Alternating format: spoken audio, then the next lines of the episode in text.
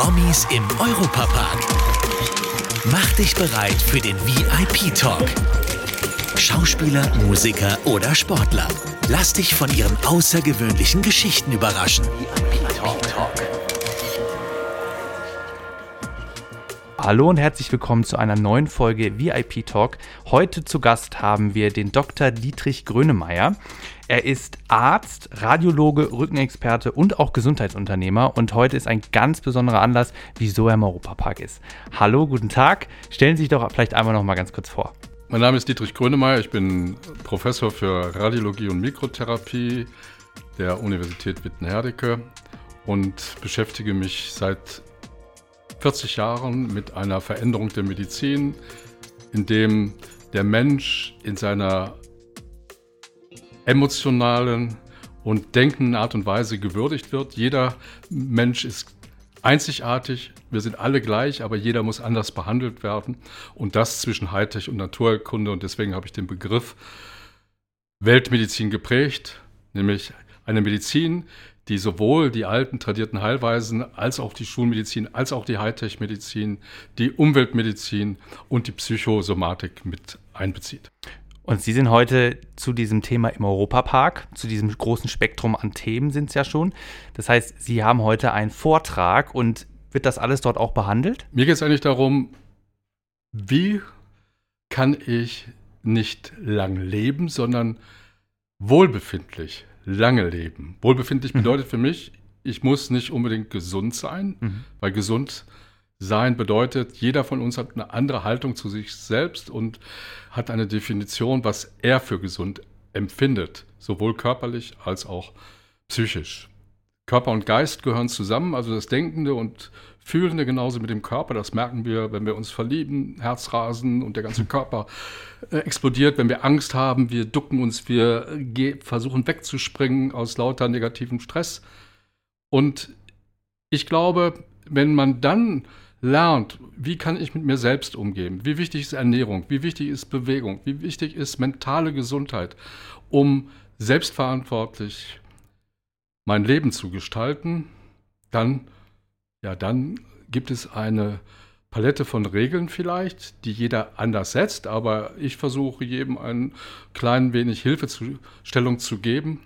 Übrigens auch der Politik, auch der, der mhm. Versich den Versicherungen, auch den äh, sonstigen Einflüssen in der Gesellschaft und den Menschen, die da mit leben und versuchen, sich mit uns gemeinsam in dieser Gesellschaft eine Zukunft zu bauen, für alle tut das gut, eine Haltung anzunehmen, die eine gemeinsame ist, aber immer das Individuum berücksichtigt. Ja, das ist total wichtig und ich finde, da kann man eigentlich auch einen ganz schönen Zusammenhang herstellen, auch zum Europapark an sich. Für viele Leute ist natürlich auch Stressbewältigung und dieses Adrenalin hier auszustoßen, wenn man Achterbahn fährt, ist natürlich vielleicht für gewisse Leute auch eine ähm, Entspannung und ein ähm, Ausgleich für den Alltag, für den stressigen Arbeitsalltag. Waren Sie persönlich auch schon mal im Europapark? Also sind Sie auch hier schon mal Achterbahn gefahren oder haben Attraktionen getestet? Ja, sicher. Ich bin alle Achterbahnen gefahren und äh, habe auch dramatische Momente des Adrenalins erlebt, mhm. aber auch gleichzeitig neben der wahnsinnigen Anspannung dann auch die äh, Entspannung. Ja. Ich glaube, man lernt hier, dass das, was danach, nach wirklich brutalem Stress passieren kann, nämlich Entspannung. Ja.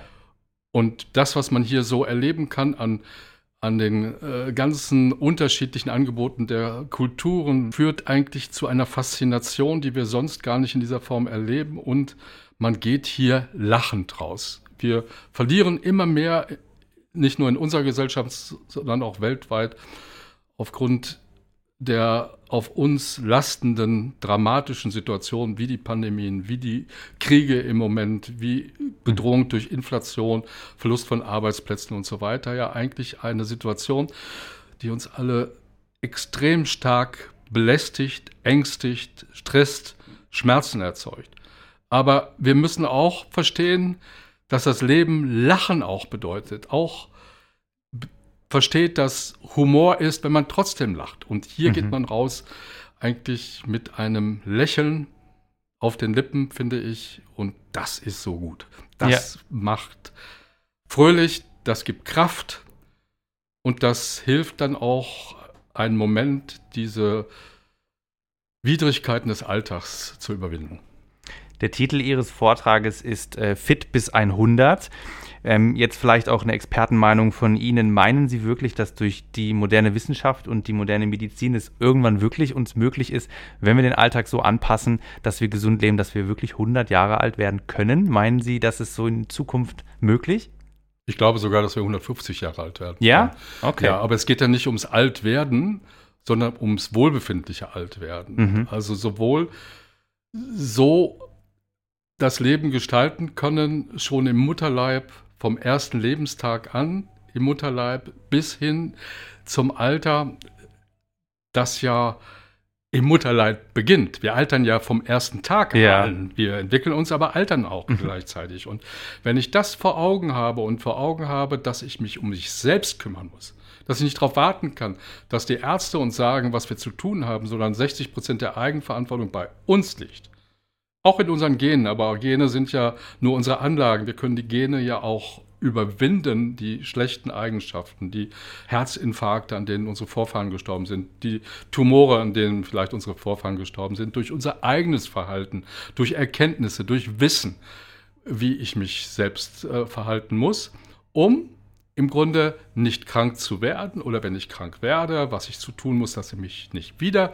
krank werde, das ist Prävention, das ist Vorsorge, die wir betreiben müssen, die auch der Staat bezahlen muss, der im Grunde viel mehr dafür Sorge tragen muss oder gerade dafür Sorge tragen muss, dass die Vorsorge eben stattfindet, dass die Vorsorge bezahlt wird, dass wir vom ersten bis letzten Lebenstag einfach bestimmte Untersuchungen machen, Hilfe zur Selbsthilfe, Anregungen bekommen, damit wir wohlbefindlich leben können. Und das ist möglich. Das ist in dieser Form der Medizin nicht möglich, die nur über äh, äh, Kosteneinsparungen redet und äh, wie der ökonomische Gewinn aussehen muss, sondern ist nur dann möglich, wenn wir gemeinsam mit einer gemeinsamen Haltung lernen, dass das Leben das schönste Geschenk ist auf der Erde und wir es so gestalten müssen, dass jeder Mensch eben auch das bekommt, individuell das bekommt an Medizin, was er sich vorstellen könnte und was ihm besonders in bestimmten Situationen gut tun könnte. Ja, also das ist tatsächlich auch für mich als junger Mensch natürlich auch wichtig, so zu hören und auch selber zu verinnerlichen, weil, äh, wie Sie es auch schon angesprochen haben, wir sind ja alle davon betroffen, was aktuell los ist, auch vom äh, dem Stress, der auf jeden einprasselt. Und gerade junge Menschen müssen natürlich auch frühzeitig versuchen, sich richtig zu informieren, wie sie auch ihren Alltag gestalten. Das ist genug Sport zum Beispiel auch können Sie vielleicht so ein paar Tipps geben, jetzt zum Beispiel für, junge, für jüngere Zuhörer, wie man zum Beispiel bei der Arbeit, wenn man zum Beispiel viel sitzt, wie kann man sein Wohlbefinden ein bisschen steigern? Mit was für eine Art von Bewegung oder auch zum Beispiel, wenn man Probleme im Rücken hat, mit dem Sitzen, was, was gibt es dafür?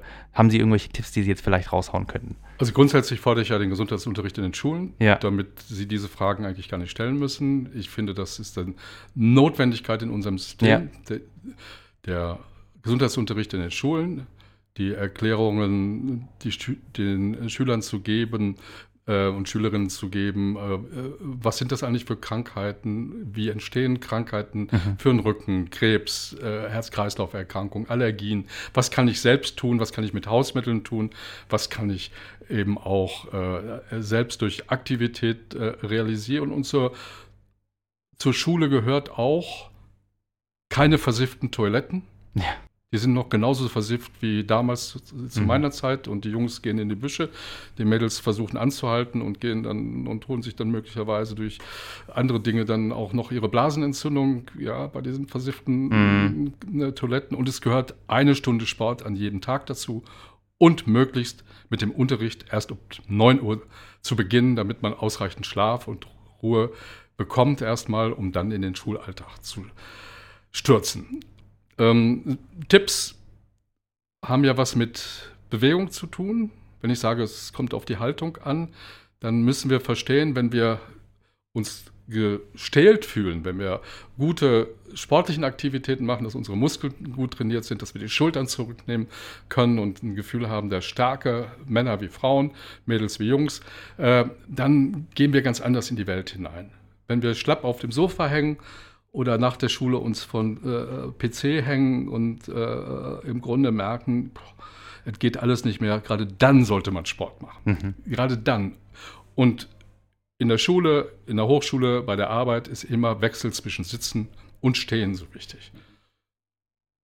Ich meine, ich bin Fan der alten Kniebeugen. Mhm.